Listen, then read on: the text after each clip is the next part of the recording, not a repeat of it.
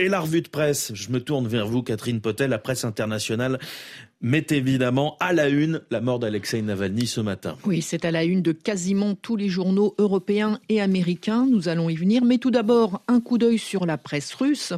Les sites que nous avons pu consulter ce matin passent sous silence la mort de l'opposant russe, à l'exception du Komsomolet Moskovski, quotidien populaire qui consacre un long article à Alexei Navalny pour dire tout le mal qu'il pense de cet homme qui, nous dit-on, a commis une erreur fatale, erreur qui consiste à se croire tout près du pouvoir, comme l'ont fait d'autres avant lui. Le journal cite notamment Prigogine, le chef de Wagner, officiellement mort dans un accident d'avion. L'impact de la mort de Navalny sur la vie politique russe est proche de zéro, assure encore le quotidien, qui concède toutefois que son décès a rencontré un large écho dans la presse occidentale. Mais, assure-t-il, l'époque où le Kremlin prêtait attention aux désapprobations et aux allusions occidentales est révolue et ne certainement pas sous Poutine. Le seul atout de Navalny, conclut le Komsomolet Moskovski, non sans cynisme, était son âge qui lui donnait théoriquement une chance de tenter de reconstruire sa carrière après un certain nombre d'années mais le destin en a décidé autrement. Un destin tragique à la une de la presse européenne. Alexei Navalny, de l'engagement au sacrifice, titre Le Monde, qui rappelle qu'Alexei Navalny avait survécu à une tentative d'empoisonnement en 2020.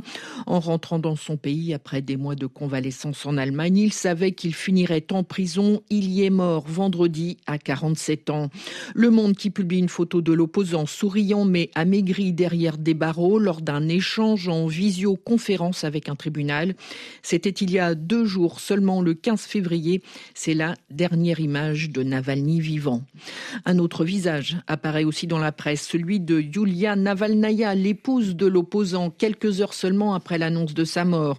The Guardian raconte qu'elle est montée à la tribune lors de la conférence sur la sécurité qui rassemblait à Munich, en Allemagne, de nombreux dirigeants et experts.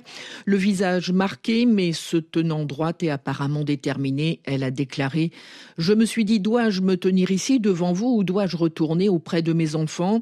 Et puis j'ai pensé qu'aurait fait Alexei à ma place et je suis sûr qu'il aurait été ici sur cette scène.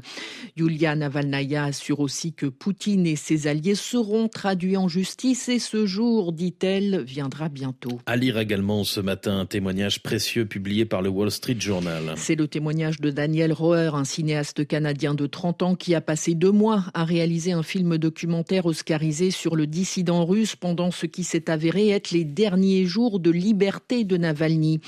Daniel Roer qui tente de répondre à cette question. Pourquoi, en exil après avoir failli être empoisonné à mort par des agents russes, est-il retourné dans son pays natal pour poursuivre sa croisade contre le régime de Vladimir Poutine, ouvrant la voie à son inévitable retour en prison? Il qualifiait cela de grande marche pour l'avenir, expliquait Daniel Roer. Sa lutte contre Poutine et la corruption en Russie était plus efficace en retournant dans son pays natal, quoi qu'il arrive, plutôt que de risquer l'anonymat et l'inutilité s'il restait en Occident. C'était, ajoute le cinéaste, incroyablement courageux et patriotique. De son côté, le New York Times rappelle que Navalny ne s'est jamais tué, même en prison, même lorsqu'il s'agissait de l'invasion de l'Ukraine.